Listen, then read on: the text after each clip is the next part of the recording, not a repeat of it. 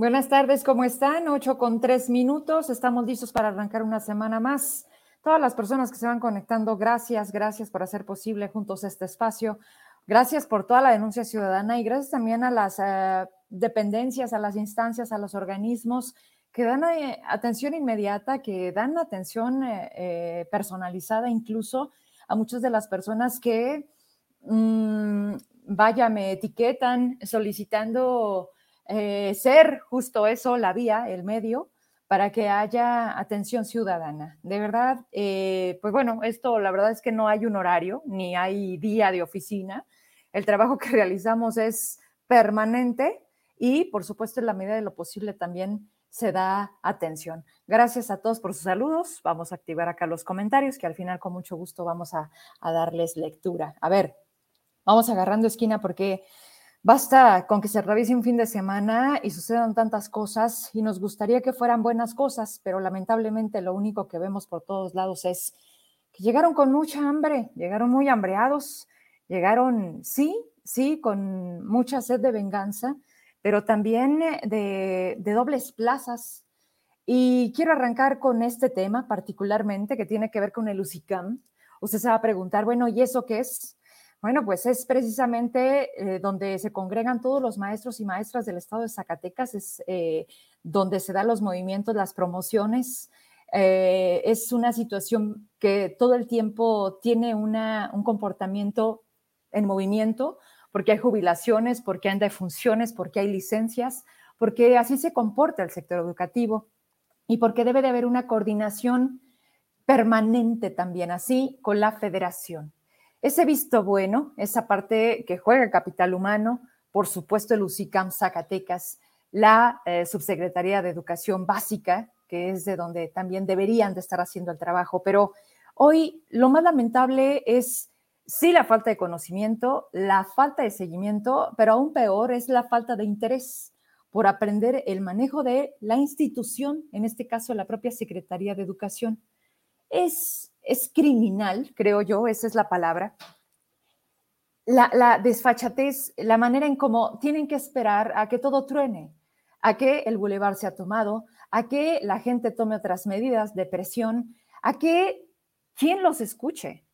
Hoy prácticamente iban a ser eh, 11 de la mañana y derivado de algo que no se cumple, vaya, nueva gobernanza, si algo tiene como principal criterio es cambiar la agenda, pero además es impresionante, yo estaba más o menos haciendo una contabilidad cuando estuvo la doctora Gema Mercado, porque hablo de lo que, de lo que estuve, de cuando con conocimiento, vaya, a lo mucho hubo tres tomas a lo largo de casi la administración que ella terminó con Alejandro Tello, que fueron los cinco años. Termina el último pedacito Lula de la Rosa, recuerda, previo a todo esto, Gema Mercado. Bueno, bueno. Ahorita saludamos a todas las personas y César, no te me olvidas porque ahorita voy a decir también tu denuncia, ya que estamos hablando de educación, para que vea cómo se las gastan con el personal. O sea, más allá de una situación de hostigamiento, no, ya, ya, ya cruzaron esa línea. Se están metiendo, sí, con el salario de los trabajadores, se están metiendo con la voluntad de los mismos, pero regresando al tema de los maestros y las maestras que hoy deciden tomar el bulevar, estoy solamente hablando de una de tantas líneas que están mal. ¿Es falta de desconocimiento de la cabeza? Sí, pero aún peor de, todas, de todos los brazos que se supone debe de tener para ayudarse, para hacer equipo y para sacar adelante, en este caso, la Secretaría de Educación. Maribel Villalpando, una funcionaria que lo hemos dicho más de una vez, operadora política, electorera de programas sociales. Ah, porque si algo están usando a su favor es justo a esos miles de niños y niñas que estudian en Zacatecas para dar a cambio uniformes escolares, pero, pero la INE de sus papás también. De eso hablábamos el viernes. Y parece que es la historia de no terminar. UCICAM tiene procesos, tiene, tiene, me dicen, pero no hay cursos de formación, eh, es un conflicto interno, me dan los nombres de quienes hoy tienen pues, dobles cargos, yo no sé cómo le hacen, porque se supone que tienen inspecciones en Fresnillo, pero también son subsecretarios de Educación Básica y ahorita se los voy a demostrar. Me dicen, toda la, reglamentación está detenida, Vero. El registro, eh, las convocatorias eh, salen en marzo. La convocatoria son 21 hojas que tengo en mis manos. Me dicen, el problema es que, eh, pues hoy, hoy no hay definiciones. Si tú te acuerdas, Vero, el 15 de septiembre que llega la nueva administración, nosotros no teníamos titular. Sea, Maribel Villalpando llega como hasta octubre. La Secretaría de Educación no tenía Secretaría de Educación. Y cuando llega, todavía dice, a ver, a ver, a ver, espérense, no me nada. O sea, eso de promoción, y bueno, yo creo que ni conocía los términos internos. Pero no, no mueva nada porque primero tengo que entenderle. Esa curva de aprendizaje de la que siempre hablamos, de la que tanto cuesta, bueno, con cada sexenio se tira la basura y se vuelve a empezar. Pero cuando hay interés, señores, cuando ni siquiera eso hay, y además, ¿quién llegó a estas áreas? ¿Quién llegó a la Subsecretaría de Educación Básica? Bueno, llegó Yolanda Páez López. ¿Le suenan los apellidos? Bueno, ella, el mérito que tiene, porque me dicen, Vero, no conoce absolutamente nada del sector. Pero además, la línea es muy, muy clara. Todo lo que no apoyó en campaña, todo eso se va. Ella es esposa de Cándido Monreal. ¿Le suena? Uno de los mil, ocho mil de los Monreal. Hermano del gobernador, hermano del senador, hermano del presidente, güey, todos en la política, ¿no? Ella es esposa de Cándido Monreal. Ella es hoy la subsecretaria Educación Básica y es a la que poco o nada le interesa dar solución a los problemas, porque además, si Maribel no le entiende, ¿qué importa? ¿Qué importa que desde noviembre no le hayan pagado a los maestros? Que esté detenido, ¿por qué? porque no le entienden, porque hay un compromiso explícito. Los maestros saben perfectamente que una vez que se les asigna, hagan de cuenta, Vero se jubila y deja en la escuela donde trabajaba 60 horas disponibles. Esas 60 horas alguien las está esperando para, para ganar un poco más o para tener el ingreso al sistema educativo. ¿Estamos? Ok. Eso lo tienes que estar reportando a la plataforma. Eso Zacatecas tiene que estar diciéndole a la federación sus movimientos para que entonces no se queden las escuelas sin maestros y no haya situaciones de desertar. O sea, todo esto es una cadena de seguimiento y de atención. Si no hay quien la dé, es una válvula, es una, es una olla de problemas que están empezando a hervir. Entonces, se esperan a que truene, porque además se atreven a salir a dar la cara a los maestros que estaban manifestándose, que de verdad, señores, mejor no hubieran salido. Siete meses transcurridos y prácticamente se pararon a decir, es que no tenemos claro el problema, vamos a checar las listas. O sea, si los maestros no toman el bulevar, esto seguiría así. A ustedes les llegan hasta dobles salarios y además estímulos. Estoy hablando de toda la bola de la nueva gobernanza, que les digo, los hambreados de la gobernanza, porque llegaron con todas las uñas. Y a los maestros, a los que hicieron acreedores a base de qué, hoy no les han pagado. Ese es el tema de Lucicam. Cuando les dan esas horas, le dicen, oye, pero tú sabes que este movimiento representa que hasta 45 días posteriores se hace efectivo tu salario. 45 días es un mes y medio. ¿Qué quiere decir? que esta ida y venida de información está detenida. ¿Quién está haciendo ese trabajo? Nadie. No cumple con el perfil, viene de regreso. Oye, no coincide. La escuela que tú me dices que tiene 60 horas no tiene 60, tiene 40. Revísalo. Checas y regresas. Pero cada movimiento va retrasando y retrasando, en este caso, a los maestros. Esto quiere decir que han transcurrido entonces tres momentos de 45 días para que hoy se junten seis a siete meses de retraso. No sé si me estoy dando a entender. El punto es que dentro de la Secretaría de Educación hay un desconocimiento pleno de lo que deben de hacer por lo que se les paga. Aún peor, engañan a la gente diciéndoles, ah, es que la federación no ha enviado, ah, es que está detenida la federación. No, la federación, así de simple, y otra ocasión que tenga Rafa Flores, voy a traerle este tema, porque qué conflicto con Zacatecas, me queda claro. Y no quiero decir que otros estados no estén igual o peor, pero el punto es Zacatecas, nos atañe la tierra y aquí está mal. El punto es quién se hace responsable. ¿Quién le da la cara a los maestros? No para decirles, es que la federación. No, a ti te está faltando cumplir con tu chamba para que esos maestros tengan su salario. Y si no es así, explicarles lo que está detenido, por qué se está deteniendo y por qué no está llegando su sueldo. Se llama voluntad política, se llama trabajo, se llama eficiencia, pero no lo entienden, porque además estaban en Puerto Vallarta en una capacitación. ¿La capacitación de qué? Van dos veces que la autoridad federal viene a hacer señalamientos de procedimientos tardíos, de que lo están haciendo tarde, de que lo están haciendo dilatado, que, que lo están haciendo mal. ¿Y quién está haciendo algo? Quiero que veamos juntos lo siguiente. Esto lo puede hacer usted, ¿eh? Nada más ahorita. Quiero que veamos juntos cómo se la están gastando estas personas que son titulares de área, pero que tienen dobles plazas. Vámonos con esta plataforma que nos permite la información de manera inmediata. Se llama Nómina Transparente. Usted googlea así tal cual. ¿Me ayudas para ir juntos metiéndonos? Sí puedo seguir hablando, ¿verdad? De lo que tú estás manipulando. Bueno, en esta plataforma vamos a poner el siguiente nombre. Yolanda Páez López. Y vamos a checar qué nos, qué nos arroja. Ahí sí podemos acercarlo hasta donde te pueda dar el zoom para demostrarle a la gente qué están haciendo. Bueno, ahí la tenemos, ahí está hasta abajo. Yolanda Páez López dice Zacatecas, inspectora de jardines de niños foránea. Tiene un costo, su nómina de APF, 21,695 pesos y que le quedan 17,356.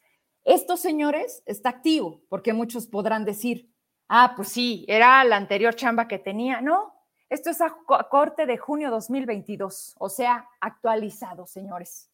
Pero además, aparte de que la señora subsecretaria es inspectora de jardines de niño en Fresnillo, ¿me ayudas con la nómina que arroja el gobierno del estado como funcionaria de la nueva gobernanza, por favor?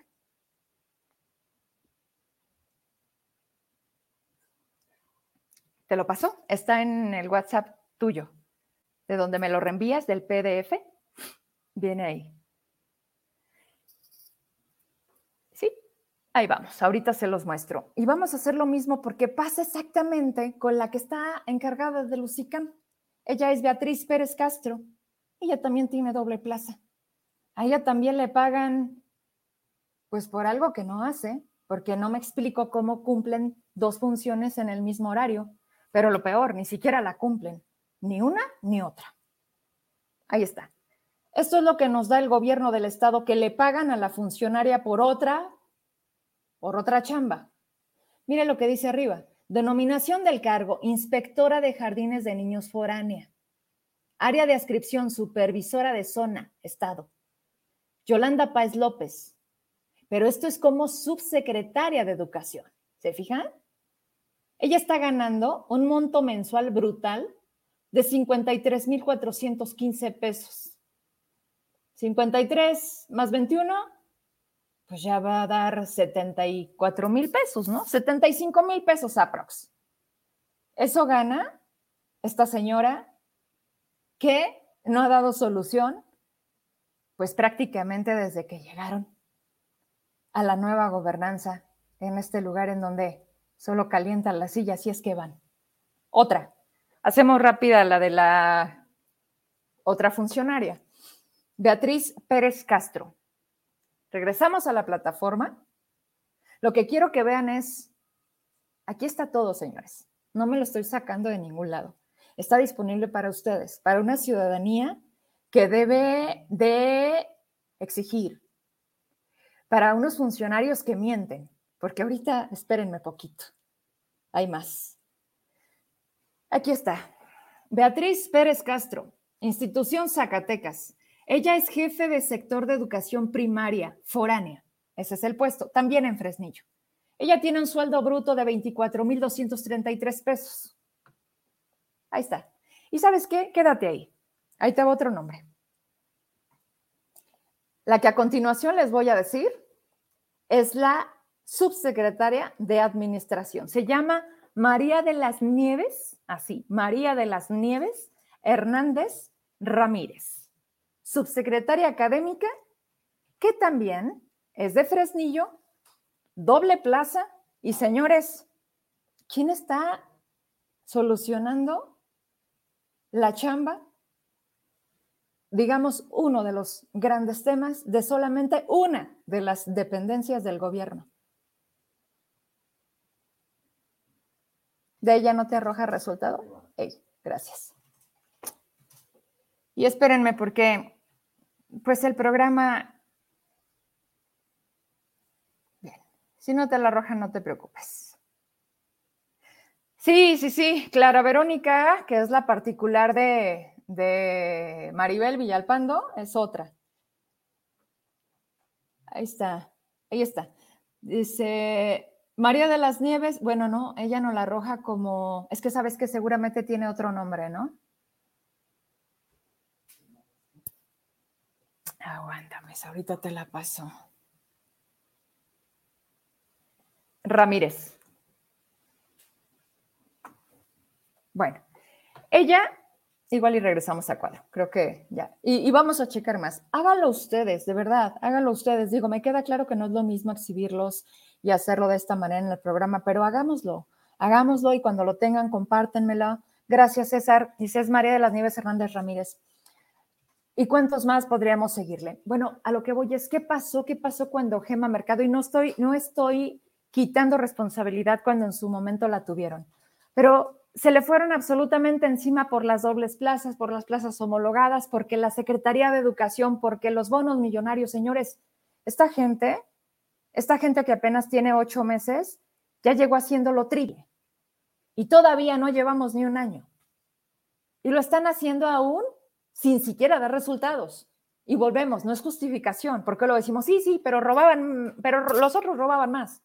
Bueno, aquellos cabrones, por ejemplo, no tenían tantas tomas y no había tanto valemadrismo y no había tanto perjuicio.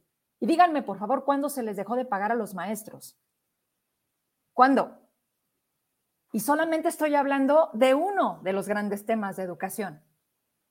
Ya que estamos aquí, quiero mostrarle a otro mentiroso funcionario, a otro que dijo, se lo digo textual, ayúdame con la nota de NTR. Doy crédito, por supuesto, porque ellos son uno de Mega Cable, no, Mega Noticias, eh, bueno, pues los medios que no les paga convenio el gobierno, porque a los otros, mira, calladitos, para que se vean más bonitos, tengan para comer. Esta nota la subí a NTR porque ha sido muy cuestionado el tema de otro de doble plaza, ¿verdad? Que es conflicto de intereses, además porque es juez y parte. No, no se nos olvide el tema de salud.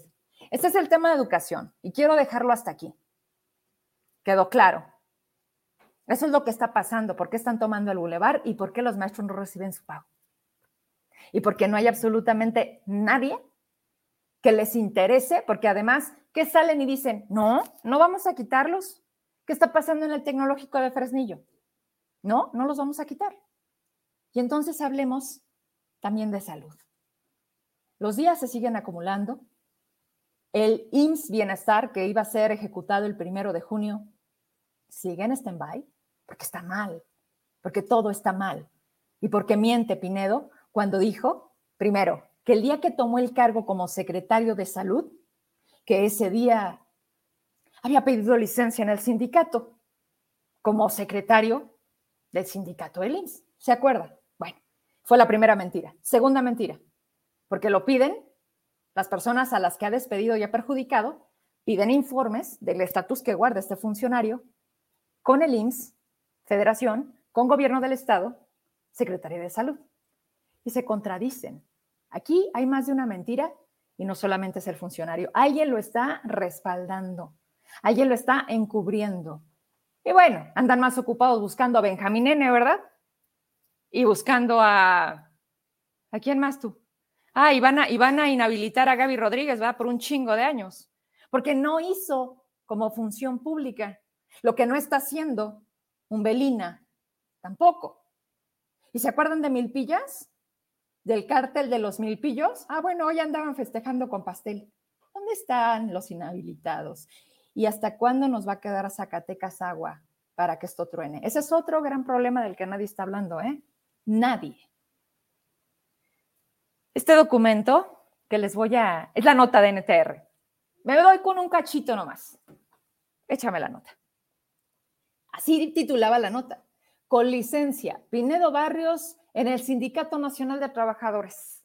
Dice abajo, Osvaldo Pinedo declaró que desde que fue nombrado titular de la Secretaría de Salud Zacatecas solicitó licencia como secretario general del Sindicato Nacional de Trabajadores del Seguro Social, sección 29. Sin embargo, pese a que se le pidió mostrar dicho permiso, hasta el momento no lo ha hecho. Claro que no, ahorita le digo por qué. Hasta ahí me quedo. ¿Me prestas el documento?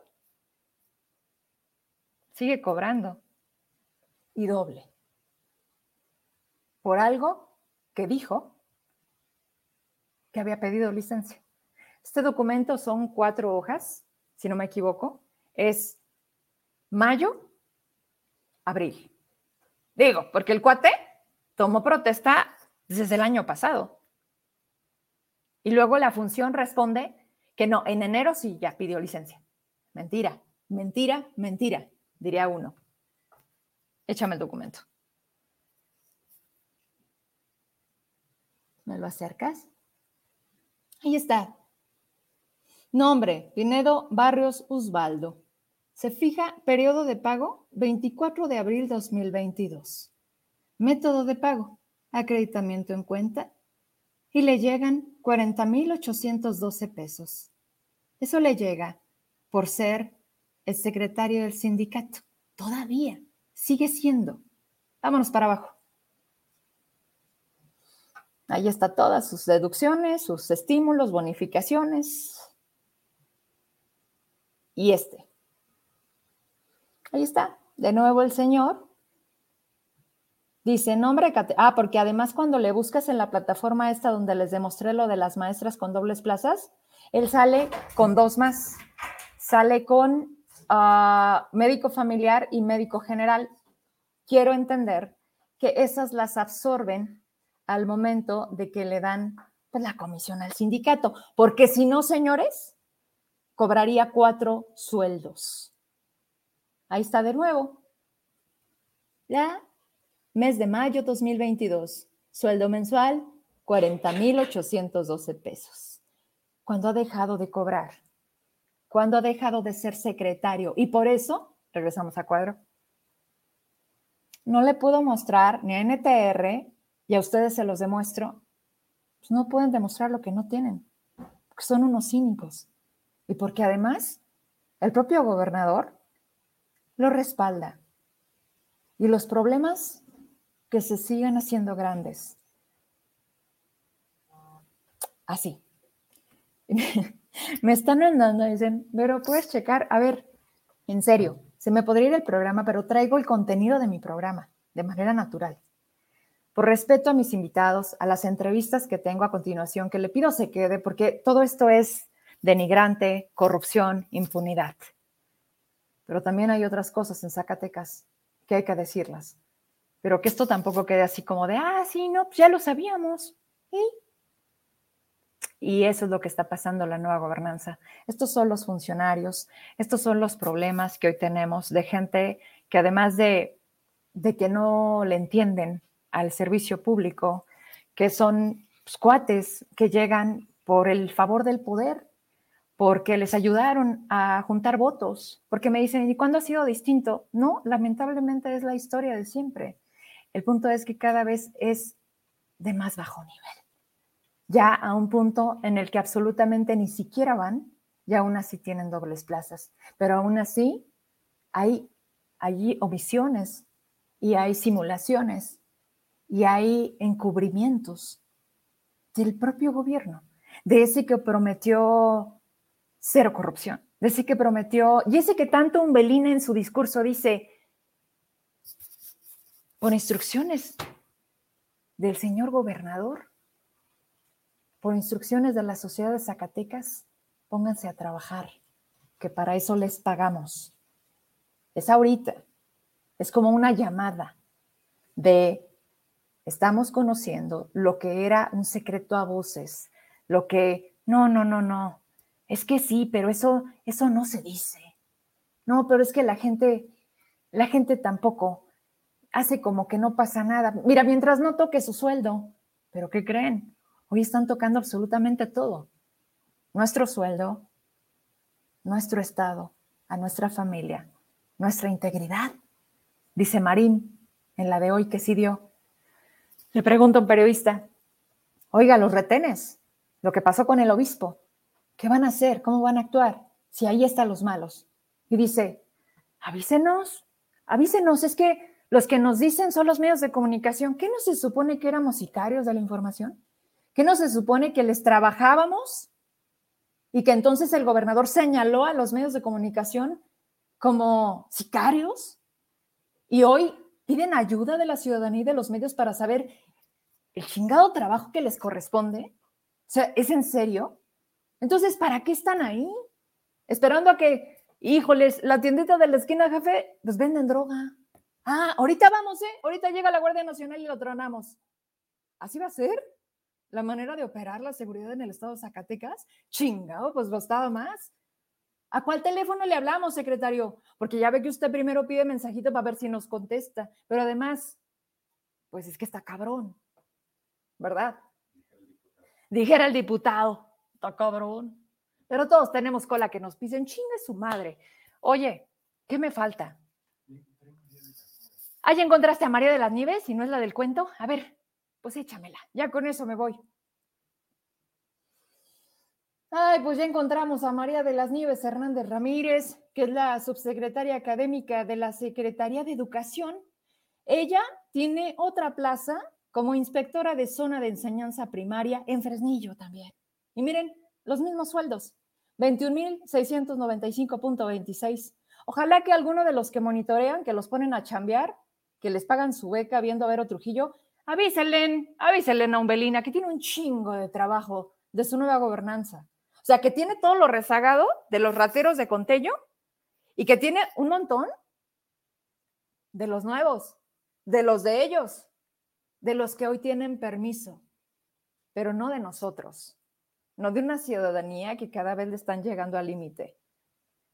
Y que espero que tengamos memoria, porque vi algo absurdo, ridículo, penoso el fin de semana. ¿En serio quieren otro Monreal?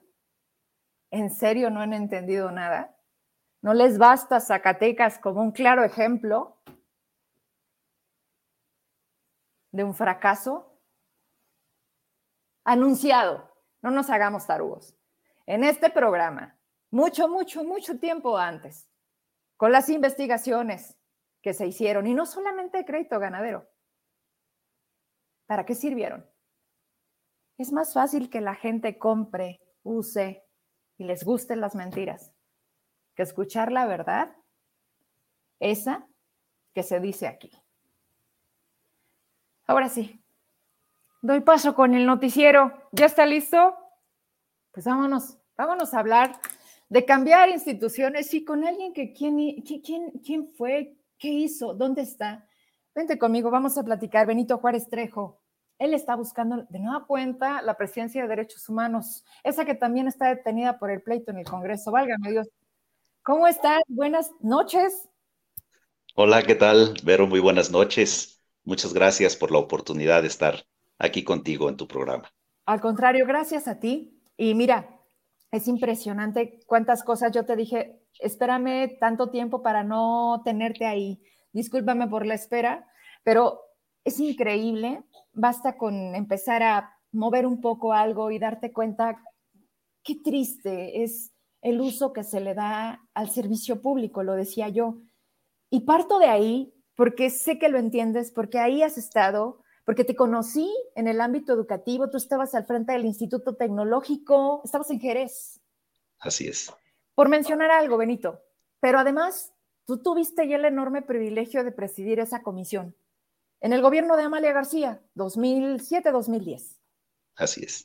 Hablemos de ese pasado, hablemos incluso de esa nostalgia, de ese Zacatecas que en aquel momento teníamos. y lleguemos a por qué hoy de nueva cuenta te interesa buscar la comisión. ¿Te parece?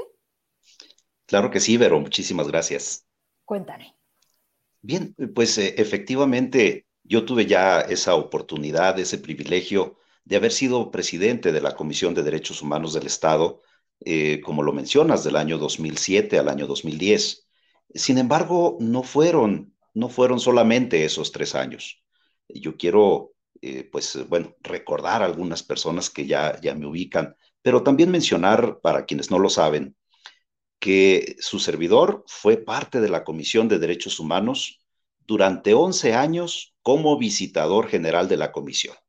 Yo tuve el honor de formar parte de la Comisión de Derechos Humanos desde noviembre de 1996. Todavía estaba el doctor Jaime Cervantes Durán como primer presidente de la comisión. Posteriormente, la licenciada Leonor Varela Parga y luego el doctor Eladio Navarro Bañuelos. Es decir, eh, podemos hablar de 14 años de experiencia, de, aprendizajes, de 14 años en que la propia institución eh, invirtió en mí. Y lo digo así, que invirtió en mí porque como parte de la institución, pues eh, a mí se me capacitó, se me enviaba a cursos de capacitación, de actualización, de especialización.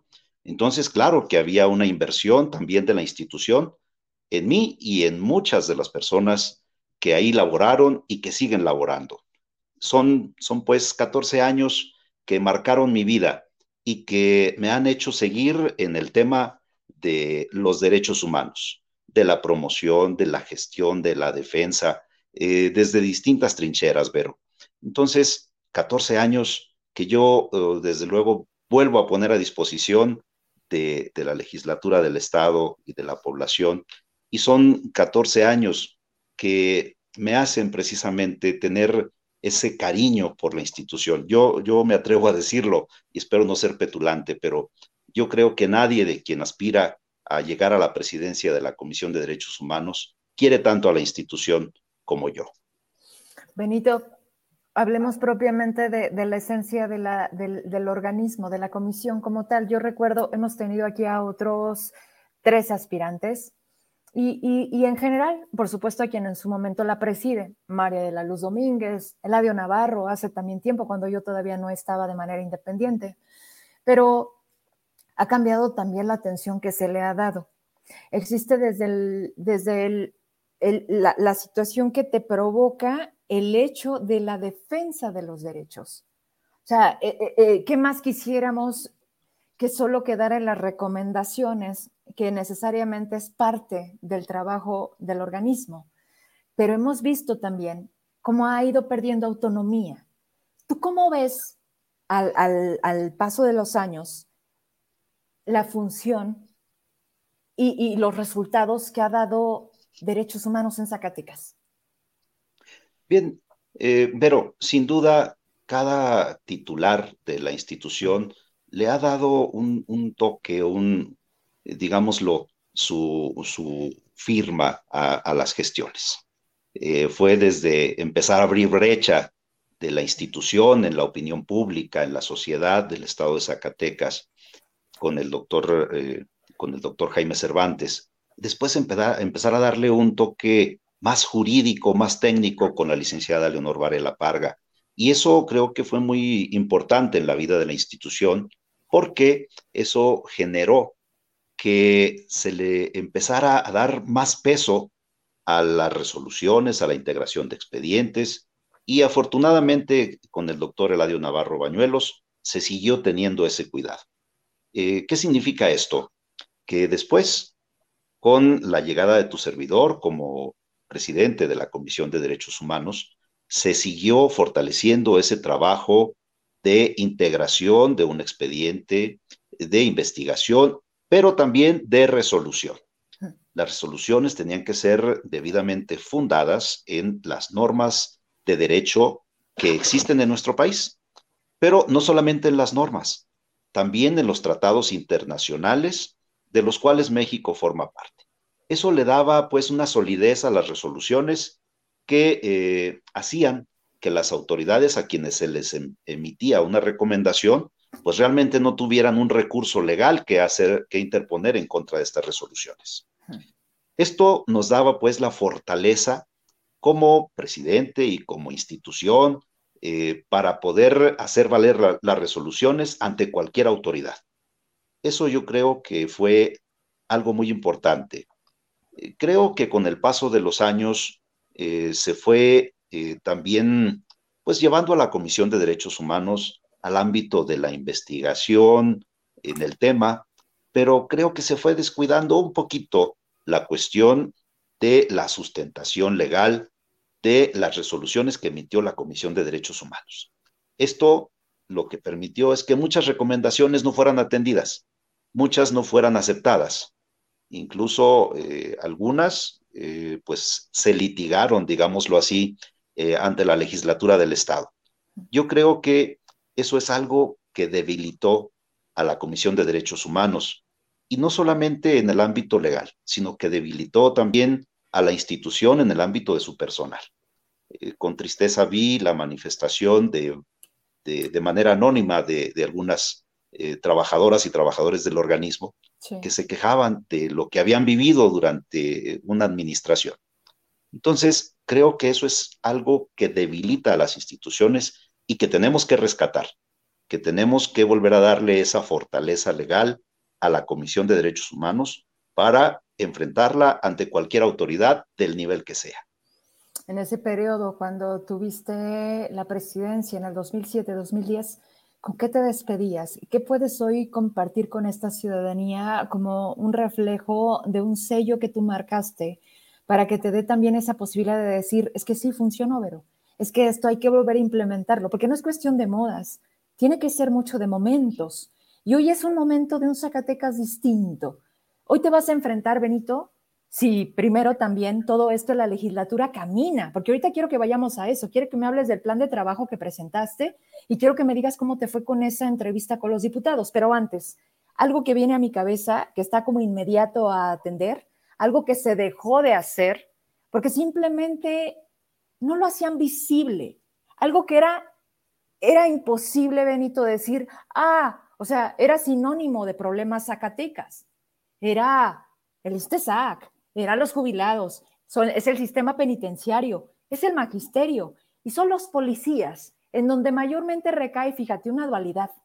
Son los que más violan los derechos humanos de la ciudadanía cuando se supone que están para cuidarnos, protegernos. Y por otro lado, son los que también están siendo más violentados. Si te pongo yo esto en la mesa y te digo, Benito, esto es lo inmediato, urgente para para ayer. Como Benito, y si es parte de tu plan de trabajo, bueno, juntemos en lo mismo. Claro, pero sin duda son temas que no solamente están sobre la mesa, sino que nos preocupan a todos y a todas. Eh, el hecho de que haya problemas con los jubilados, con los policías, con personal del, del sector salud, de inseguridad, bueno, pues obviamente se suman a uno más, que es el tema de carácter administrativo de la Comisión de Derechos Humanos, que está a punto de quedarse sin presupuesto para seguir operando. ¿sí? Y que, eh, bueno, pues ya será otra de las cuestiones que habrá que atender de manera urgente junto con lo que estamos mencionando. Yo quiero eh, comentarte que dentro del programa de trabajo que yo presenté ante la legislatura del Estado, pues básicamente lo estoy desarrollando en cuatro ejes estratégicos. Te los menciono muy rápido. El primero se, trata del fortalecimiento institucional, el volver a darle esa fortaleza a la Comisión de Derechos Humanos. Los 14 años que yo tuve la oportunidad de formar parte de, esta institución, a quien, bueno, pues la verdad es que yo quiero como mi casa, eh, pues no solamente fue el hecho de estar integrando expedientes. Como titular, como presidente de la comisión, fue desarrollar otras acciones a la par, acciones de capacitación, acciones eh, de operación en cuanto a, a revisiones de establecimientos penitenciarios, pero también mucho a la gestión de los recursos económicos. Vero, en el tiempo que yo fui presidente éramos 32 personas. Actualmente son 80 personas que laboran en la Comisión de Derechos Humanos pero creo que gracias a la gestión que se realizó y al apoyo de quienes en su momento estaban en el Consejo Consultivo de la Comisión de Derechos Humanos. Pudimos estar ante la legislatura, ante la gobernadora, tramitando, gestionando recursos económicos que nos permitieron, mira, primero, eh, al término de mi, de mi responsabilidad, de mi gestión, dejar todo el trabajo de cimentación de lo que hoy es el edificio de la Comisión de Derechos Humanos. Renovamos parque vehicular. Gracias a la colaboración, al apoyo de nuestros paisanos y nuestras paisanas en Estados Unidos, en Jerez, Zacatecas, se logró construir una oficina regional de la Comisión de Derechos Humanos. Fue el primer inmueble que hubo para la Comisión de Derechos Humanos y sigue funcionando. Gracias, pues, a ese, trabajo de gestión. Creamos la primera eh, visitaduría para atender asuntos de migrantes a nivel nacional.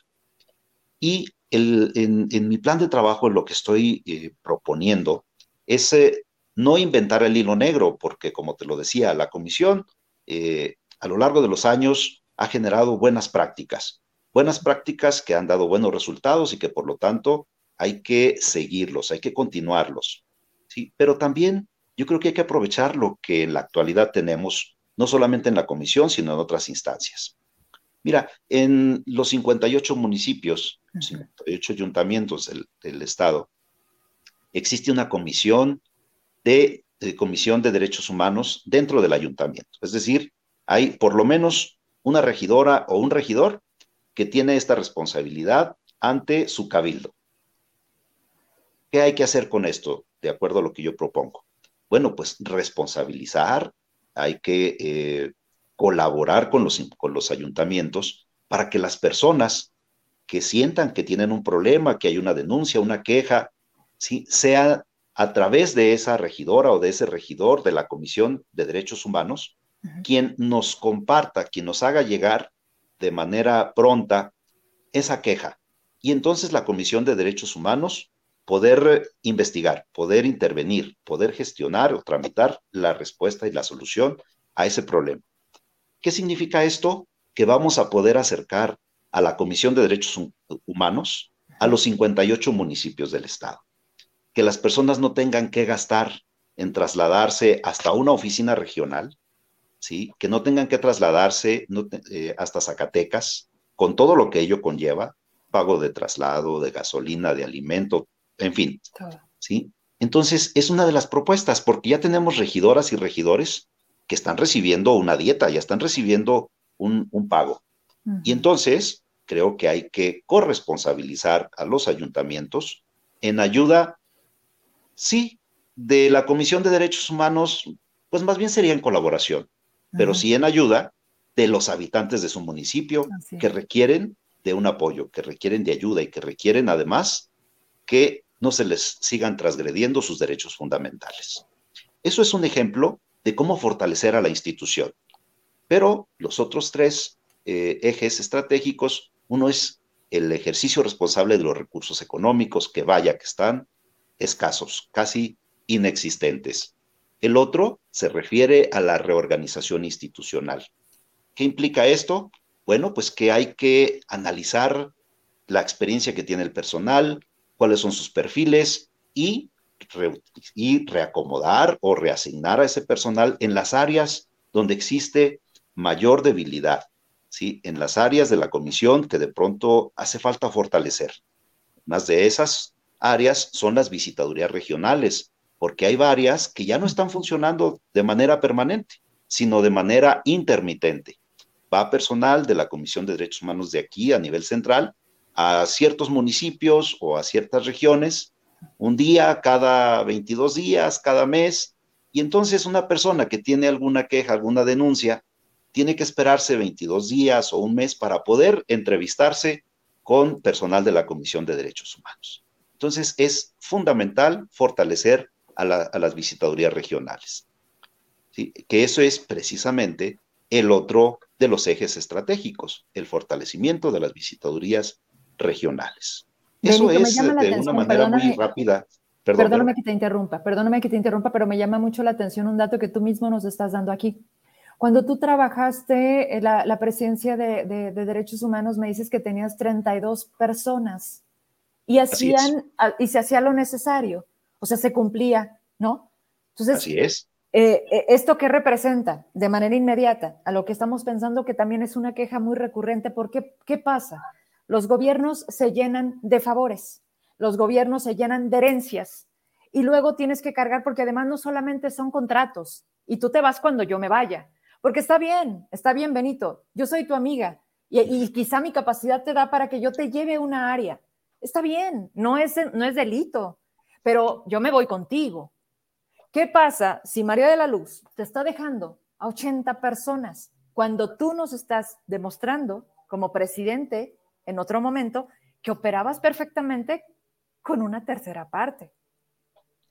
Bien, eh, pues desde luego todas y todos tenemos derecho como parte de nuestros derechos humanos a un empleo, a un empleo digno. Sí, yo con esto eh, a lo que, lo que voy a hacer y retomo lo que estoy proponiendo en mi plan de trabajo, es una reingeniería de la Comisión de Derechos Humanos. Es precisamente analizar eh, la preparación, el perfil profesional de quienes ya están ahí y entonces poder, eh, con respeto y con aprecio a quienes laboran en la Comisión de Derechos Humanos, que desde luego entiendo siempre lo hacen de, con profesionalismo y con entrega, pues bueno, ver en dónde necesitamos hacer ajustes para poder fortalecer las áreas que representan debilidad dentro del organismo. ¿sí? Ya las condiciones laborales, la verdad no quiero especular, Vero, eh, pero lo que sí tengo muy claro es que hay que aprovechar los recursos humanos que ya hay dentro de la Comisión de Derechos Humanos para enfocarlos donde más se requieren, donde realmente la comisión podamos fortalecerla y no solamente para que la comisión trabaje mejor, sino para que la comisión realmente se acerque y brinde servicios eficaces y eficientes a todas y todos nosotros. Tengo muchas preguntas y más porque tú tienes un antes y hoy será el después. Pero, ¿cómo te fue con los diputados? Para empezar, eh, eh, yo veía, porque las hicieron públicas, creo que no le entienden. Ese es un gran problema. ¿Cómo te pregunta alguien que no le entiende? Pero bueno, esos son los diputados que hoy tenemos. ¿Cómo te sentiste? ¿Qué, te dijeron? Eh, vaya, compártenos un poco ese momento. Claro que sí, con todo cariño. Bueno, pues al igual que eh, las demás aspirantes y los demás aspirantes, pues nos concedieron un, un tiempo de 10 minutos para exponer precisamente quiénes somos, qué es lo que proponemos como plan de trabajo. Eh, me formularon a mí dos preguntas. Una, la primera fue el diputado Juan Mendoza, que fue en el sentido de la autonomía. Que si yo eh, me considero que tendría la capacidad para la autonomía de la Comisión de Derechos Humanos, y desde luego que la tengo. ¿Sí? ¿Por qué razón? Pues mira, porque eh, políticamente yo nunca he sido, no he participado como candidato a ningún cargo de elección popular. Mi desarrollo profesional siempre ha sido dentro del servicio público y dentro de la docencia, fundamentalmente. ¿sí? Entonces, eh, eso a mí me da la, libertad para poder eh, actuar. Y bueno, además, yo creo que es importante señalar que la experiencia nos ha dado la oportunidad de aprender y de tener la fortaleza para poder hacer valer las resoluciones que se emitan en caso de que yo pudiera ser considerado como presidente de la Comisión de Derechos Humanos. La diputada Zulema también me hizo una pregunta muy importante desde mi punto de vista, porque creo que se, fue una pregunta algo recurrente para todas y todos eh, los participantes. Es eh, cómo hacer que se haga efectiva una recomendación de la Comisión de Derechos Humanos. Y entonces, bueno, pues yo creo eh, que fue importante el hecho de retomar lo que ya está en la ley. ¿sí? Algunos aspirantes eh, o algunas de ellas mencionaban que era algo que había que atender porque la Comisión de Derechos Humanos es una institución que no tiene dientes. Y, mm. bueno, pues eso me pareció importante respecto de las entrevistas. Pero eh, eso creo y espero que haya evidenciado precisamente en las y los diputados quien de alguna manera tiene eh, más nociones o más experiencia respecto del tema. Las recomendaciones que emite la Comisión de Derechos Humanos son el primer paso dentro de un sistema eh, regional de defensa de los derechos humanos. Si no se atiende, si no se acepta una recomendación, bueno, pues la primera instancia a la que se recurre es a la propia legislatura del Estado, donde se puede solicitar que comparezca esa servidora pública o ese servidor público y explique por qué no acepta una recomendación de la Comisión de Derechos Humanos. Si aún así no la acepta, entonces al agraviado, a la persona ofendida dentro del expediente, le asiste el derecho de solicitar la intervención de la Comisión Nacional de Derechos Humanos, pero esto significa que tendríamos una segunda instancia y entonces una recomendación ya no sería para un servidor público, sería, eh, dependiendo del caso, para el gobernador del estado o para la legislatura del estado. Si aún así no se atiende y estamos hablando de violaciones graves a los derechos fundamentales, bueno, pues se puede recurrir más allá de la Comisión Nacional de Derechos Humanos, como es la Comisión Interamericana de Derechos Humanos y hasta la Corte Interamericana de Derechos Humanos. Entonces es una manera, pues, de, de hacer ver lo importante que es las resoluciones y el trabajo que se desarrolla en una Comisión de Derechos Humanos de un Estado. ¿Hasta dónde hemos tocado ese más allá? ¿Hasta dónde hemos ido más allá de una recomendación que luego son llamadas a misa? Y, sobre todo porque tú tienes muy claro el panorama y los alcances. ¿Cuándo Zacatecas ha salido de lo local?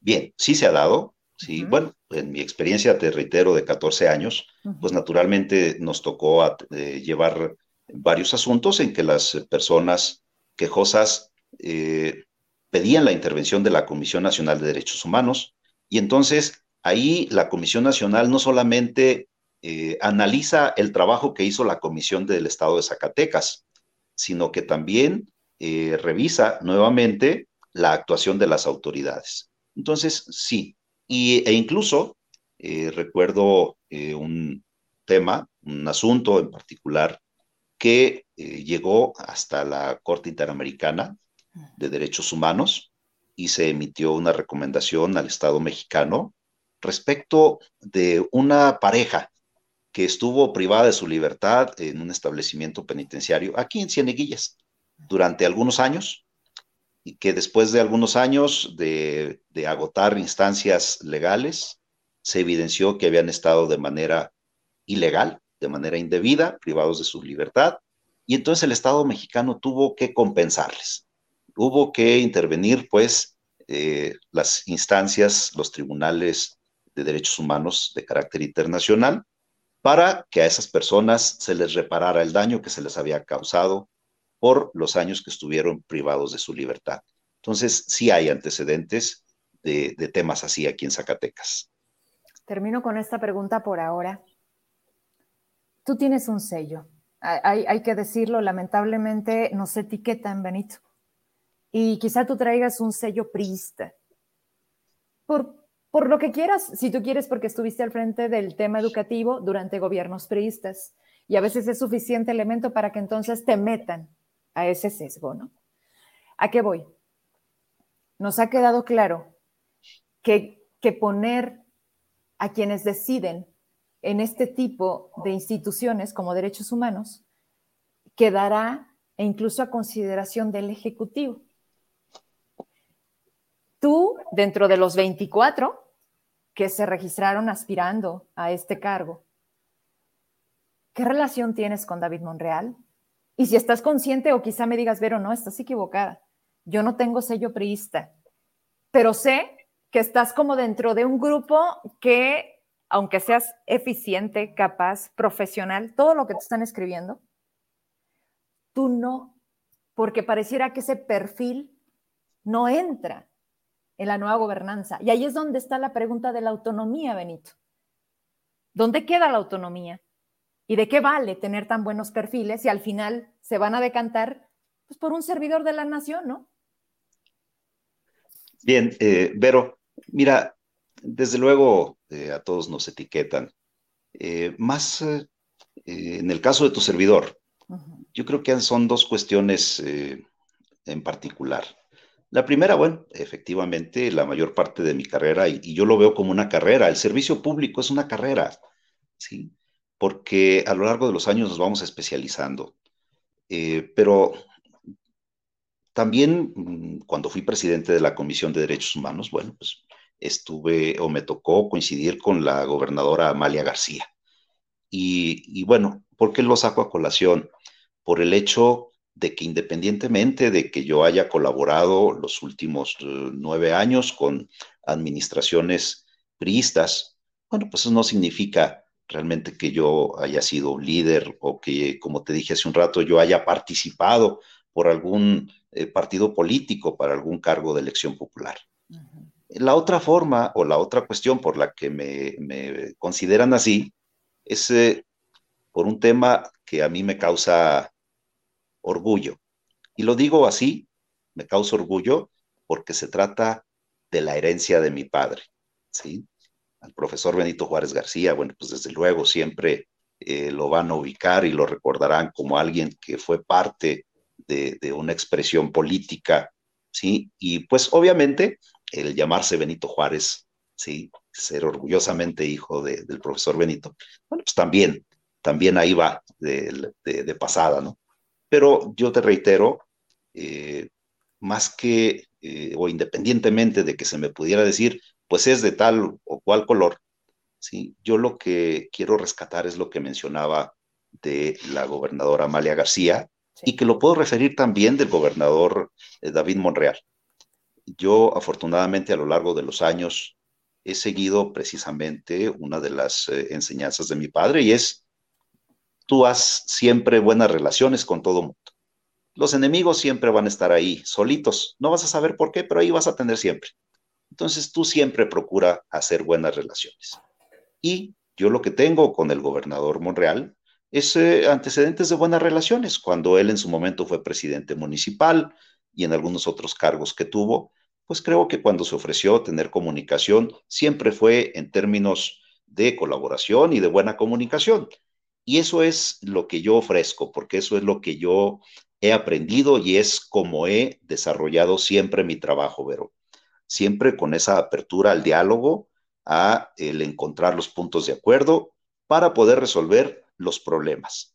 Y eso es con todas y con todos. Afortunadamente, eso me ha permitido tener muy buena relación con personas de todas las expresiones políticas que existen en, el estado de Zacatecas, ¿no? Eh, y eso, eso es lo que yo siempre antepongo, esa disposición para dialogar, para poder encontrar la solución a los problemas. Te agradezco mucho que hayas estado con nosotros en este espacio. Agradezco que, que platiquemos así, de esa manera tan, tan abierta, tan espontánea. Tú sabes, tú sabes mi trabajo, tú sabes también mi forma y, me encanta la gente que dice, vamos a platicar, sin, sin ninguna eh, situación que, que, esto no, esto sí, y, eso se agradece. Esperemos entonces el momento que eso suceda, porque ya prácticamente el cambio está aquí. Así es. Y, y bueno, si, si esto es así, yo te pido que conservemos esa comunicación. Si tú de nueva cuenta presides la comisión, necesitamos socializarla y este espacio está dispuesto para ello, sabes que lo ofrezco. Así es, muchísimas gracias. de verdad. De verdad, Vero, eh, yo tengo confianza en que las señoras y señores diputados pues eh, puedan eh, tomar la, decisión más reflexionada, con la mayor conciencia de, tomar en consideración a todas y todos quienes estamos participando, no solamente la preparación, no solamente la experiencia, sino también lo que se ha trabajado a lo largo de los años en el tema. Benito, como siempre, muchas gracias. Y aquí, aquí seguimos y estamos atentos. Te mando un saludo. Igualmente, muchísimas gracias, Vero. Gracias a Hasta luego. Saludos a todos. Muchas gracias. Estos mensajes son para ti. Y seguramente cuando tengas oportunidad, igual y valdría la pena atender, porque es la gente que está siempre atenta a la información. Gracias, Benito Juárez Trejo. Gracias. Hasta luego. Hasta luego. Un aspirante más, pero no cualquier aspirante. Ya lo escuchaba usted. Él ya presidió la Comisión de Derechos Humanos. Es interesante platicar cuando ya se tiene la experiencia. Y bueno, pues hoy queda a la espera de que se haga de una forma consciente y responsable el tema de la legislatura. Pero bueno, parece que es mucho pedir. Oigan, todavía no acabo, ¿eh? Todavía no acabo y esta entrevista que viene quiero cerrar con broche de oro porque son de las cosas que inspiran, porque son de esas mujeres que la verdad lo poco que tengo a través de una llamada telefónica hoy que la invitaba, pues le dije, vente, vente porque hay que cambiar este chip y hay que, hay que platicar también de los grandes retos que como mujeres luego nos anteponemos. Quiero darles una reseña de lo que, de lo que hace ella.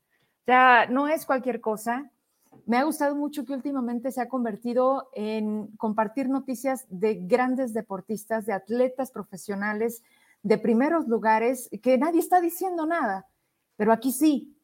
Y quiero leer esto antes de que la conozcan y que la conozcamos, porque ¿qué cree? Pues nada más la tengo en las fotos y ahorita ya tengo videos.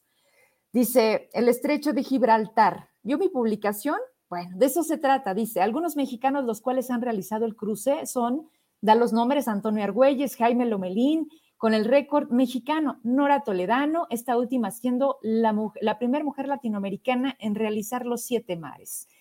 Nos da una reseña de, dice, la temperatura del agua en el estrecho de Gibraltar puede oscilar entre los 15 grados en invierno, 22 en el verano, y los consejos, ¿no? Pues para que no les dé hipotermia. La duración de esta travesía depende de las características de cada nadador, las condiciones del mar y la corriente con un estimado de 4 a 7 horas.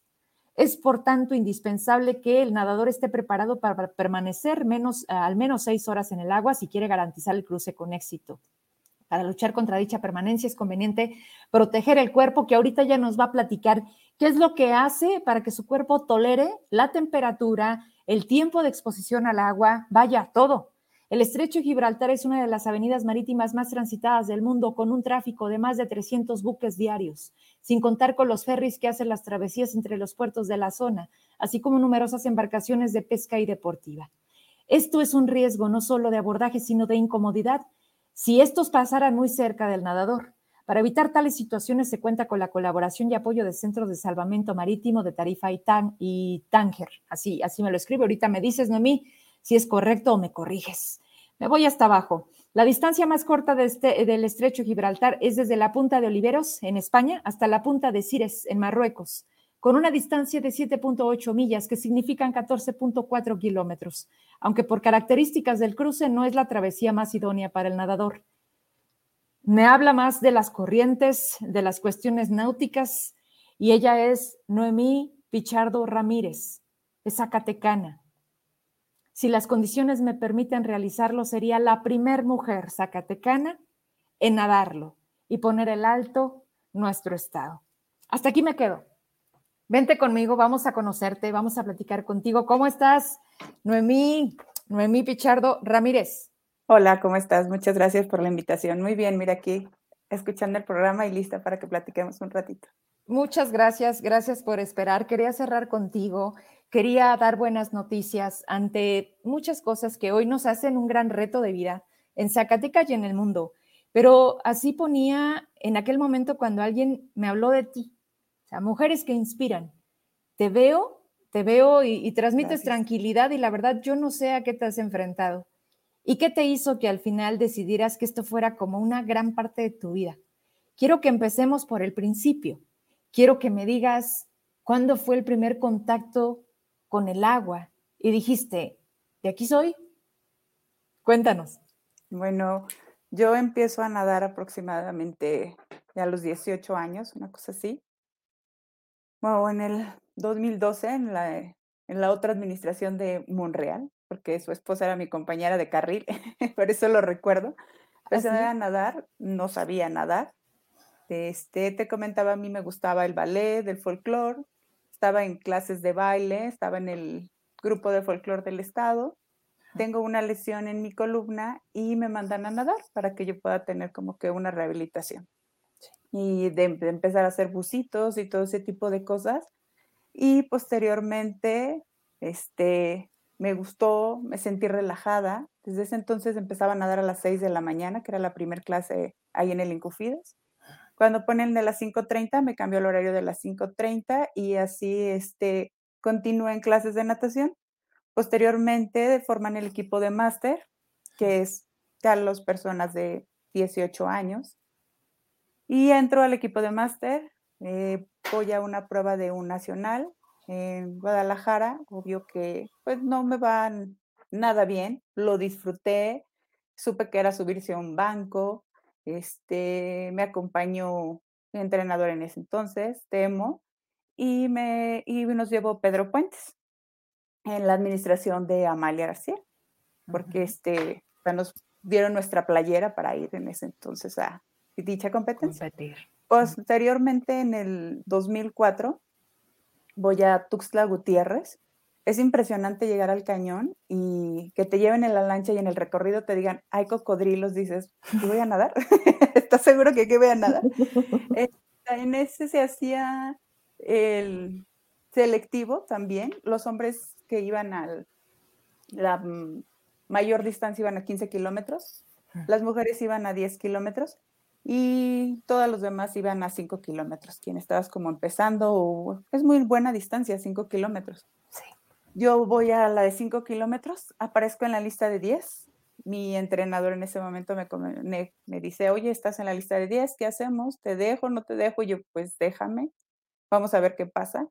Eh, lleva una lancha a un lado, eh, los nadadores, para los de 5 y 10 kilómetros, para ir dándote la hidratación, ir cuidándote, cualquier cosa. Me comenta, si tú no puedes y a ti te pasa este, algo, pues te voy a subir a la lancha, ¿no? O también tienen un tiempo límite para hacer el nado. Claro, le digo.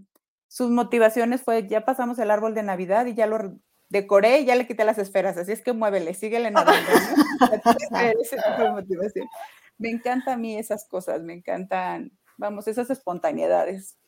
Y terminé la prueba, terminé bien, quedé en noveno lugar. Lo divertido de esto es que después conoces parte de nuestro país o de donde vas a competir.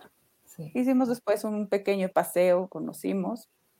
Cuando regreso me pongo a analizar y y dije, lo que me propongo lo puedo hacer. O sea, mm, trabajé para nadar 5 kilómetros y yo dije, voy por esos 10 y voy por esos 10. O sea, no hice el tiempo que, wow, pero, pero lo hice. Y la satisfacción fue para mí, el estar contenta yo, no las demás personas, sentirme yo bien. Y cuando regreso, encuentro que estoy embarazada de mi niña niña ahorita ya tiene 17 años, es para mí mi niña. y dejo un poquito la natación, sigo nadando todo su embarazo, lo disfruto, la meto a nadar desde los tres meses a estimulación. Ella es un pececito. Y regreso a nadar hasta el 2011 a una competencia que es a la Ribera Nayarit. O sea, de haber estado en reposo, ¿regresas a competir? Este, no el reposo, por ejemplo, te digo, Tom, eh, yo en ese entonces estaba en la universidad cuando estaba este, esperando a mi niña y trabajaba para el Nacional de Empleo. Y curiosamente las personas que yo daba capacitación me decían, maestra, no se agache porque su bebé y no sé qué. Y decía, yo a las cinco y media de la mañana doy vuelta y vuelta y vuelta en la alberca y no le pasa nada a mi bebé, o sea, lo disfruto. Pero esperando yo a mi hija, este, mi pareja sufrió un accidente y se ahoga. Entonces, para mí me costó poquito trabajo volver a regresar a, nadar. Y poco a poco, eh, con apoyo de mis compañeros, de quien me estaba entrenando, Irán Contreras, me mando un saludo, que sigue siendo entrenador y amigo y psicólogo de cabecera. Y este regreso a una competencia de alberca que me invita a un relevo, que vamos a Fresnillo. Y para regresar a nadar aguas abiertas, yo regreso hasta el 2011, que voy a la Ribera Nayarit a una prueba de mare y me acompaña mi familia y quedo en quinto lugar. En ese entonces estoy terminando mi carrera, la universidad, dije, bueno, ¿ahora qué sigue, no? Si me voy a levantar temprano a seguir entrenando o qué. Ese era mi ritmo de vida y, y es rico, mi mamá también le gusta nadar y por ejemplo en el trabajo, ¿no tienes frío? No, o sea, ya saliste fresca, ya tu mente ya trabajó, ya pusiste a trabajar todo tu cuerpo y es genial cuando tienes la oportunidad de hacer algún deporte. Regreso posteriormente a nadar en, a otra competencia. Bueno, seguí entrenando, pero dije, quiero nadar mejor en el mar, yo quiero estar en mi burbuja dentro y disfrutarme con los peces, yo ser la Doris que no sé a dónde voy, pero voy a voy por mi Nemo. o sea, te transformas, Noemí. a lo que voy te voy escuchando y nos vas llevando como por el tiempo, pero pero pero me queda claro, o sea, Una cosa es nadar en la alberca. Yo quiero, quiero irle compartiendo a la gente un par de fotografías que me mandas, videos en donde te veo ¡uh! a qué distancia del mar. O sea, te ves como un puntito y luego te veo en Acapulco en un entrenamiento donde está completamente oscuro. Híjole, ¿a qué le tienes miedo? O a estas alturas ya nada te da miedo. A lo mejor ahorita este, no te puedo decir a qué le tengo miedo, mm, no. En ese aspecto, pues, no, lo que tenemos seguro, pues, es la muerte, entonces, pues, no le tenemos que tener miedo, ¿no? Porque, y ahorita yo soy de las personas que pienso, es, es un día menos que voy a disfrutar. Entonces, si hoy lo puedo vivir al máximo, lo voy a vivir. No sé qué pueda pasar mañana o si mañana puedo amanecer. Aquí tenemos a la co. Mire, espérame, perdóname, tiene, tiene, tiene un poquito de audio, pero explícanos ahí, ya, ya lo quité. A ver, ahí, cuéntanos, ¿dónde andas? Ahí ando en Perú. Bueno, ya como escucharon, este, la, la coach, mi coach, señora Toledano, va en el kayak y yo voy ahí, esa manita que se alcanza a ver poquito que se levanta. Esos son mis brazos. es Noemí, no. Ese, esa foca marina, ah, eso que brinca es Noemí, sí, esa soy yo. Eso es nada en oh. Perú, nadé 22 kilómetros. Los peruanos estaban asombrados porque ellos nadan con wetsuit porque es una temperatura algo fría para nadar me estás diciendo del, traje, ¿no? Que es completo. Tú te metes con traje, una sola pieza, este. Con el traje que tú vas a clase de natación, con ese traje es con el que yo llego a nadar. Oye, ¿cómo este le haces con la piel? Me llama la atención porque, porque el tiempo que permaneces en el agua, este, tú me hablabas también de una situación ahí que, que, tienes con tu piel y aún y con eso eso no te detiene. ¿Qué te pones? Leía que la anolina, te veía aquí algo blanco. Sí, este, pasta Lázar. Pasta Lázar. Parecida a la... Para las rosaduras, ¿no? Para los bebés. Ajá, ah, así. Entonces, soy un, acabo de ver un meme que está un nadador lleno de pasta Lázar y le dice, mamá, yo no te dije que soy elote, que me llenas de crema, así, ¿haz de cuenta?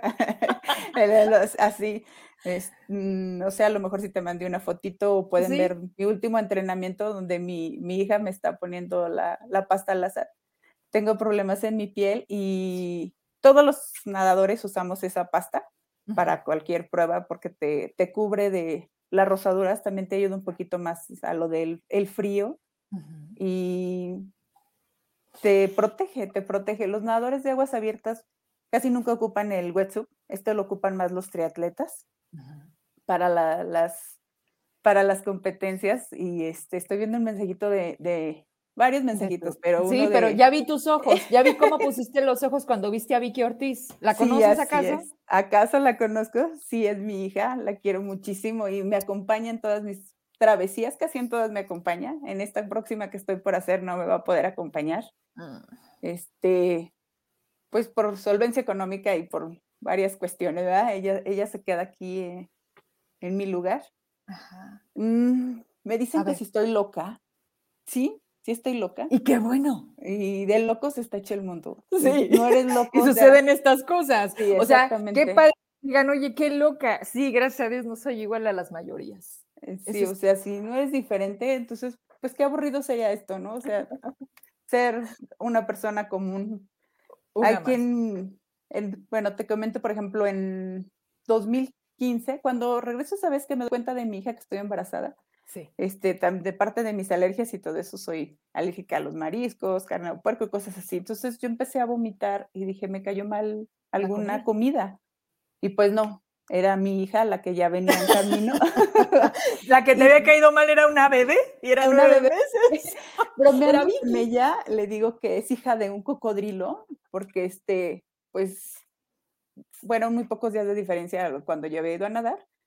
Y regreso yo en el 2015 a nadar nuevamente al cañón del sumidero.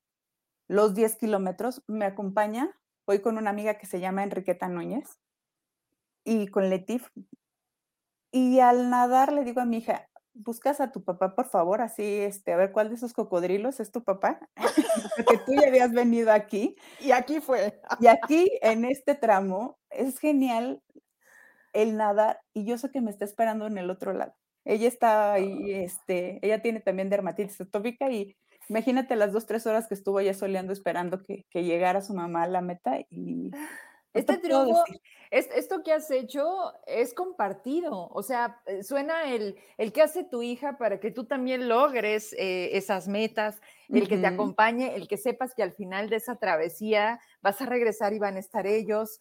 En fin, eh, son, son, como esas, esos motivos de vida, Noemí, los que bien dices, cada día que decimos un día más, no, señores, es un día menos. Y tú has decidido que tu vida, pues, ¿te gusta la adrenalina? Yo, yo no sé, bueno, ah, o sea, me, hablaste de una foto con una medusa que tenías a un lado. ¿Qué, te ha topado? Así de, de, anécdota, miedo, ¿qué, has dicho? No, te lo juro, Vero, que no la contaba. ¿Qué, ¿Qué se te ha presentado en el mar?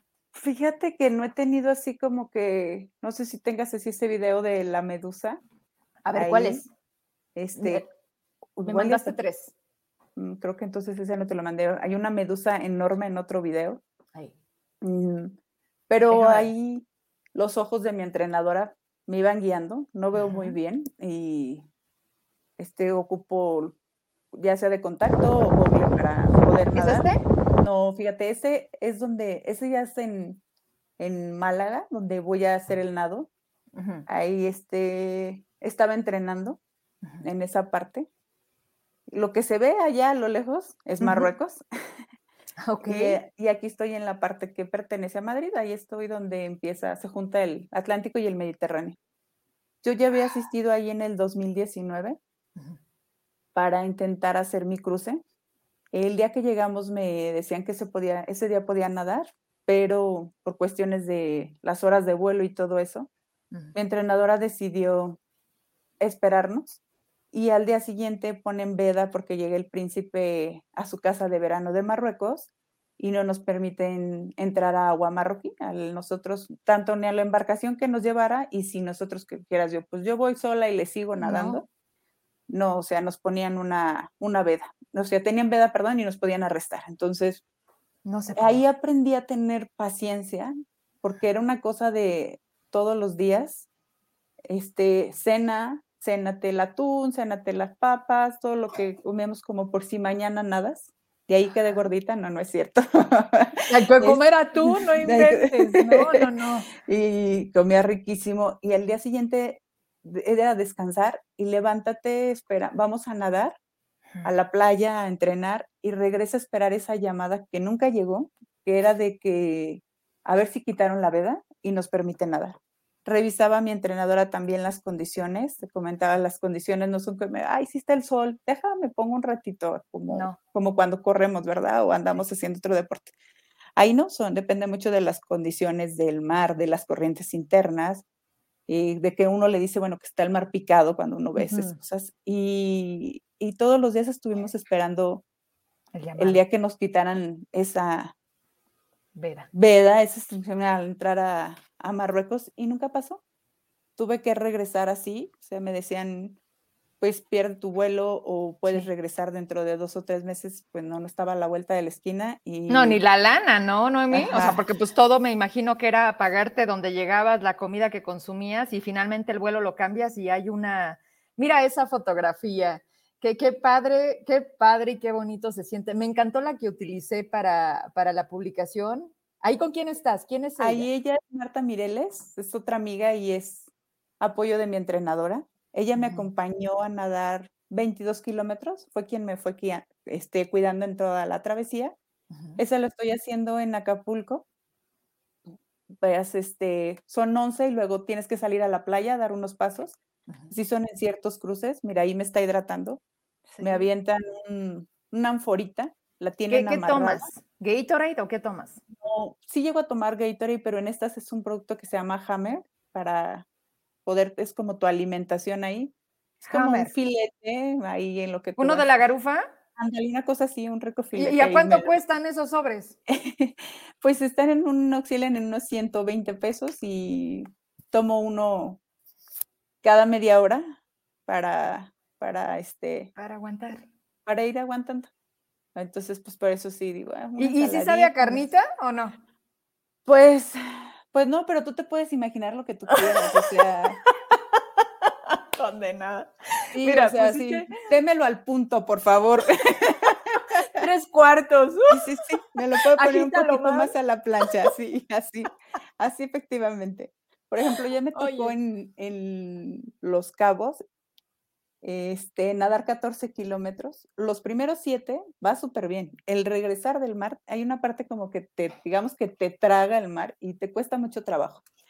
En esa fue una travesía, vamos, divertida. Eh, venía enojada, venía disfrutándolo porque hay una chica que ya no puede continuar y la persona que era mi lanchero la sube a la lancha porque ella, ella llevaba un kayak y se pone a platicar con ella y deja mis hidrataciones en el sol en la lancha y olvídate que él iba cuidando a una nadadora que no era delgadita y guapa como la que iba platicando. Ah, me dio el Gatorade caliente, mis, este, mis geles, todo, o sea, todo feo. Mal.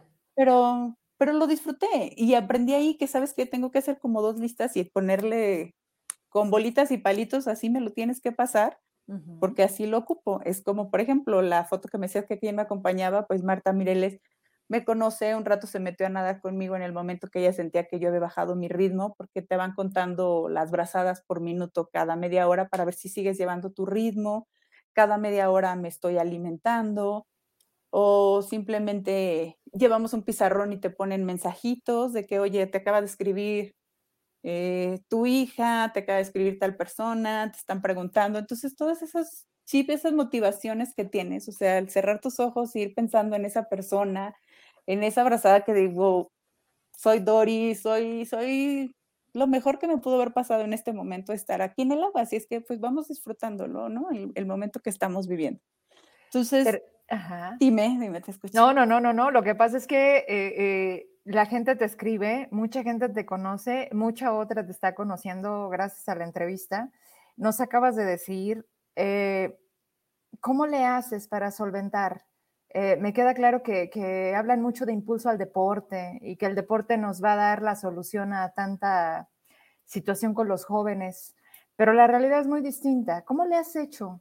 ¿Quién te patrocina o cómo, cómo haces posible este sueño que tú has decidido llevar a cabo? Porque no es barato, digo, no quiero preguntarte si los sobrecitos del filete te salen a 120 pesos, te cobran inscripción, obviamente la ropa que, que utilizas, Vaya, es, todo, todo un protocolo y todo tiene un costo. Además, traslado, estancia y comidas.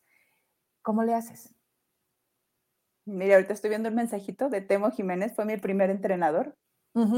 Siempre es parte del fan, del grupo de que siempre me echa porras. Es parte con quien aprendí a nadar. ¿Cómo le hago? Este, pues mi mamá me ha ayudado muchísimo. Ella sabe que es parte de mi sueño y es mi terapia estar en el agua, de mi locura y, en dos ocasiones que nadé en, La Paz, 35 kilómetros. Una fue en el 2015 y 2016. Estos 35 kilómetros se nadan en pareja y cada media hora cambia la pareja y ahí juntas fondos para apoyar a una fundación de cáncer. También he nadado en otra que es para nados de corazón. Entonces ahí sí me he acercado a personas y, oye, me, me puedes mandar dinero a la cuenta de, la fundación y todo eso, ¿no? Eh, esta travesía en la que estoy ahorita por realizar, la inscripción pues sí es un poquito cara, bueno, todas son caras, este, la inscripción por persona, lo vamos a hacer cuatro personas, vamos a nadar al mismo tiempo las cuatro personas. Entonces, ¿De Zacatecas? No. ¿O tú eres la única, Zacatecana? Una de ellas se llama Arlene.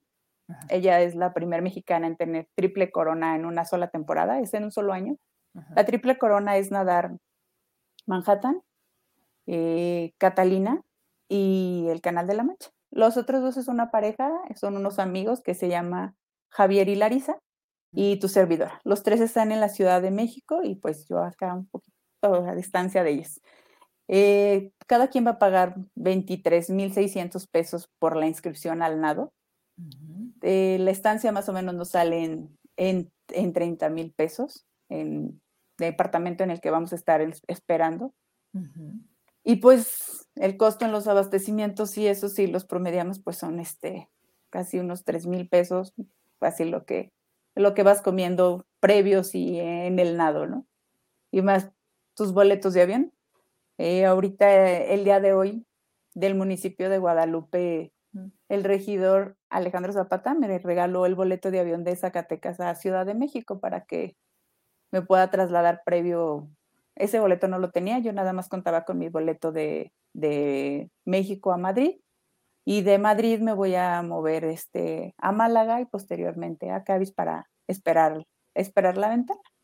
Entonces, pues nunca había pedido así como que un apoyo porque en el, vamos, ahorita en gobierno, pues están ahorita los chicos que estaban yendo a CONADE, a, las, a los juegos CONADE y todo eso, y, y es, son juveniles, es decir, ¿y esta señora qué, verdad? Porque no, también... No, pero lo que voy a ver es, lo acabas de decir, justo hacia allá voy, mujer.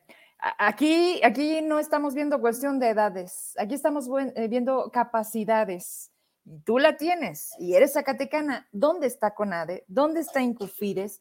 ¿Dónde están esas? Eh, ah, porque me encanta, haz de cuenta, te lo comento rápido como algo, mm, pues la verdad es que es parte de mi trabajo. Una pequeñita karateca llega aquí, eh, pedíamos apoyo para lograr un, un campeonato, la niña lo gana. Yo veo que luego hacen un evento del gobierno del estado y la suben. Yo dije, qué bueno, ya la van a apoyar.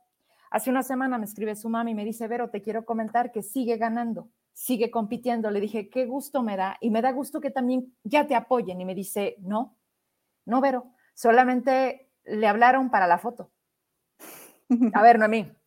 No, no, no, no me asusto, no es nada nuevo, no es el chingado y lo negro. A lo que voy es, siempre tienes tú que ir a meter todo, a ganar y demostrar de lo que estás hecha y luego te hablan y, oye, ven para la foto. Eso es para lo que sirven las, las instituciones como el Incufides y el CONADE.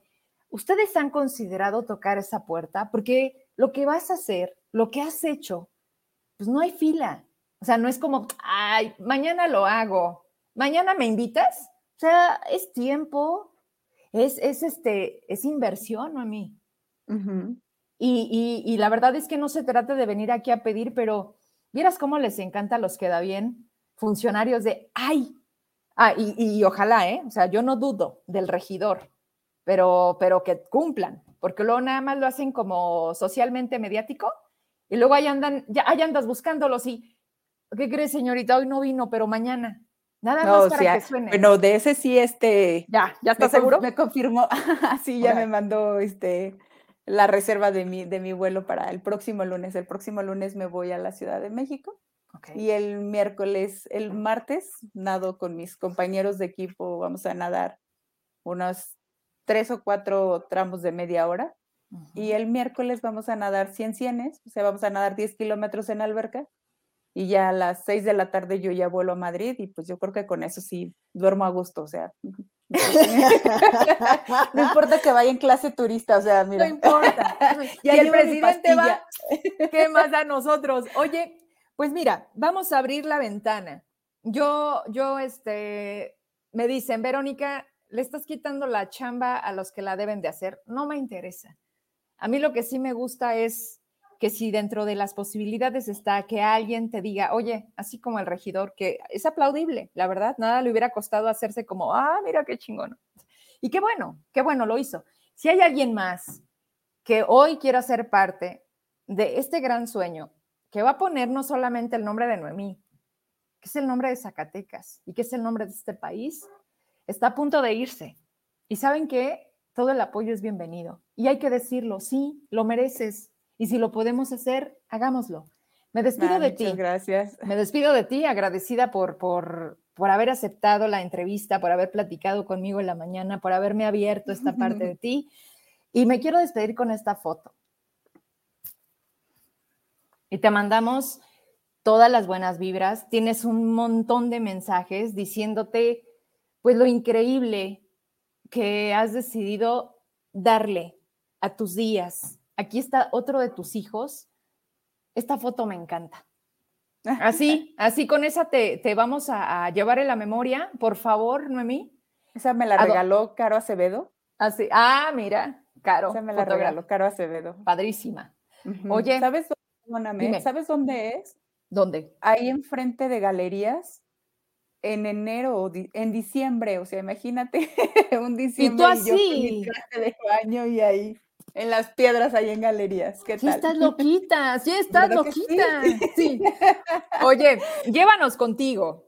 Guárdanos, este, llévanos fotos, eh, regálanos videos. Eh, yo voy a seguir utilizando, pues bueno, yo estoy aquí de lunes a viernes y lo que vayas mandando aquí lo vamos sacando y, y pues vamos siguiéndote y te deseamos el éxito que ya lo tienes, simplemente Muchas gracias. por atreverte. Sigue la locura y sigue siendo Dori. Y aquí te esperamos de regreso. Y pues, ah, mira, te mando saludos, Roberto. Sí, eh, muchas gracias. Pues él, él, fue quien me conectó contigo, el condenado. Fue nuestro contacto. ¿Verdad? sí. ¿Con qué te despides? ¿Qué mensaje nos dejas? Solo por hoy, dirían en Alcohólicos Anónimos, y así estamos viviendo. Exactamente. ¿Con qué, con qué, nos dejas, Noemi? Mira, que estamos en el mejor día de nuestra vida.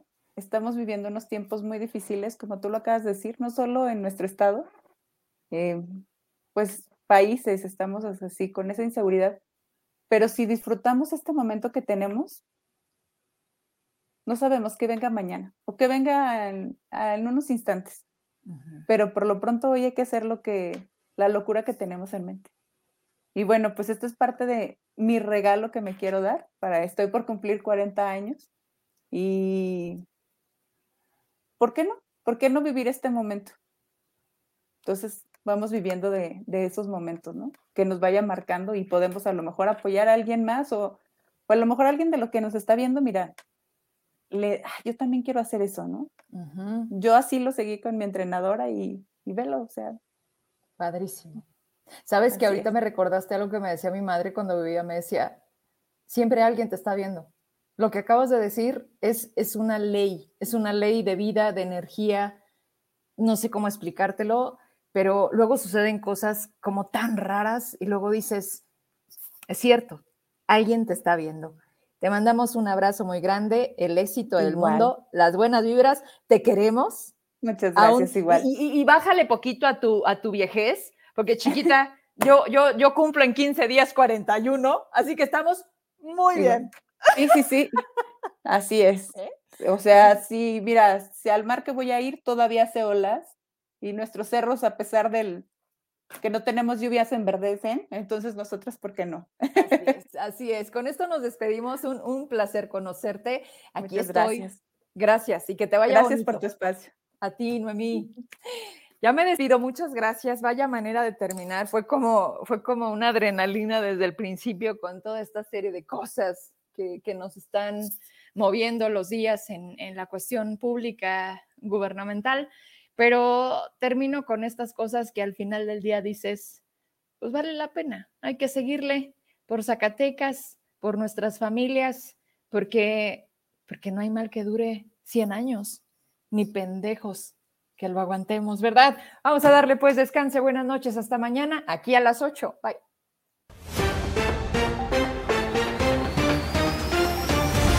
Internacionales. Bancos centrales podrían subir las tasas de intereses.